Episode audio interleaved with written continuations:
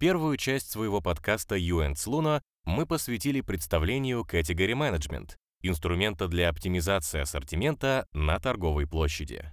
Сегодня мы продолжим эту тему и представим основные и фундаментальные шаги, которые необходимо принять при внедрении этого инструмента. В рамках внедрения Category Management очень важно с самого начала правильно и четко настроить весь процесс. Речь идет не только о том, чтобы нарисовать планограммы и отправить их в магазин, где на них будут растерянно смотреть сотрудники. Если сотрудники не знают, как и почему выставляются данные товары, это неправильно. Как мы уже говорили в прошлой части, Category Management подразумевает работу всей компании. Поэтому во время его внедрения необходимо привлечь как можно больше людей из разных отделов и объяснить им принципы работы системы. В противном случае внедрение может не пройти должным образом.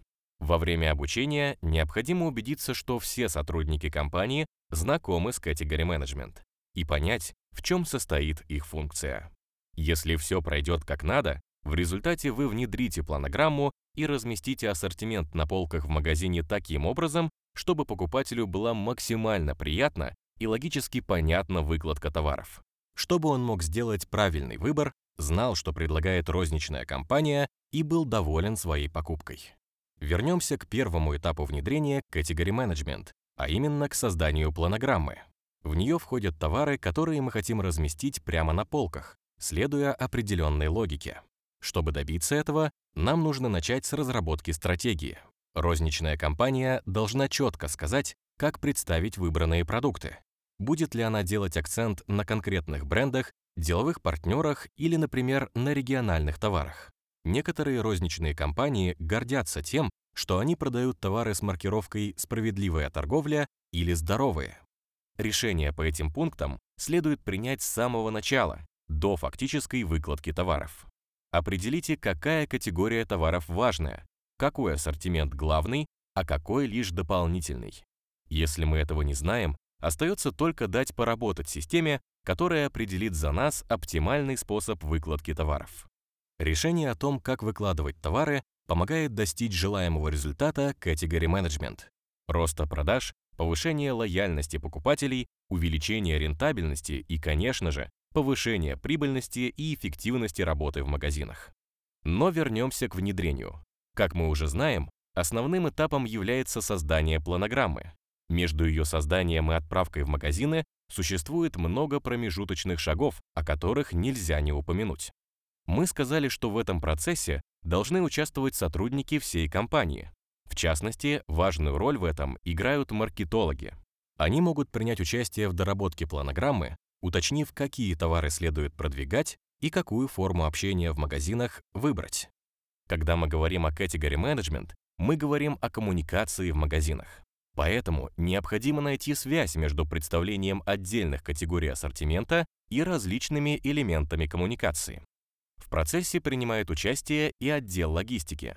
Отделу логистики важно знать окончательный способ выкладки товаров, чтобы он мог, среди прочего, регулировать снабжение магазинов с точки зрения объема товаров. Для него важна информация о том, какие товары были внесены в список недавно а какие, наоборот, удалены из него и не будут включены в новый план. Отдел должен контролировать склады и иметь представление о наличии товаров. В отношении новых товаров он должен учитывать, насколько быстро их можно получить от конкретного поставщика, если они должны входить в новую планограмму. Кроме того, он должен оценивать возможность быстрого складирования и распределения товара по отдельным магазинам. От работы отдела зависит идеальная выкладка ассортимента. Нет ничего хуже, чем выдать товары со склада согласно планограмме и в процессе работы обнаружить, что каких-то товаров не хватает. Тогда возникает большая дилемма. Оставить на полке пустое место или разместить на ней другой товар и рисковать тем, что сотрудники больше не вернутся к первоначальному плану. Следовательно, планограмма никогда не будет выглядеть так, как мы хотим. Поэтому участие отдела логистики также чрезвычайно важно.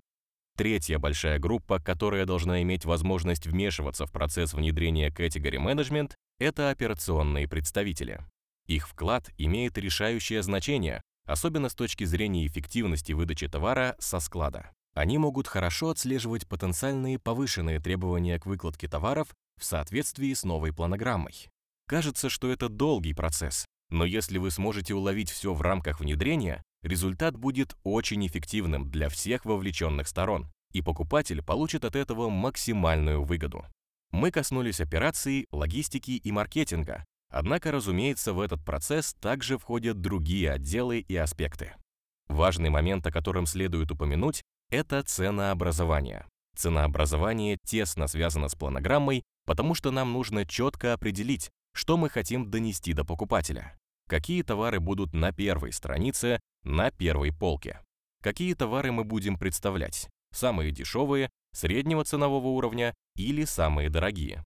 Что мы хотим сказать покупателю, устанавливая цены в рамках категории. Внедрение Category Management в магазинах – сложное мероприятие, которое, как вы, возможно, знаете, требует участия всех отдельных отделов. Особенно тех, которые в некоторой степени имеют возможность влиять на представление ассортимента с точки зрения эффективности, производительности, оборота и прибыли. Мы рассказали об общих шагах точки зрения внедрения. Помните, что важно, чтобы люди, участвующие в Category Management, постоянно проходили обучение в этой области, хорошо знали свои функции и имели представление обо всем процессе, чтобы они могли реагировать на любые другие изменения, которые могут произойти со стратегической точки зрения. В следующей части подкаста мы продолжим рассказывать о процессе внедрения. Мы рассмотрим его намного подробнее, а также задействуем так называемое Customer Decision Tree или дерево решений покупателя.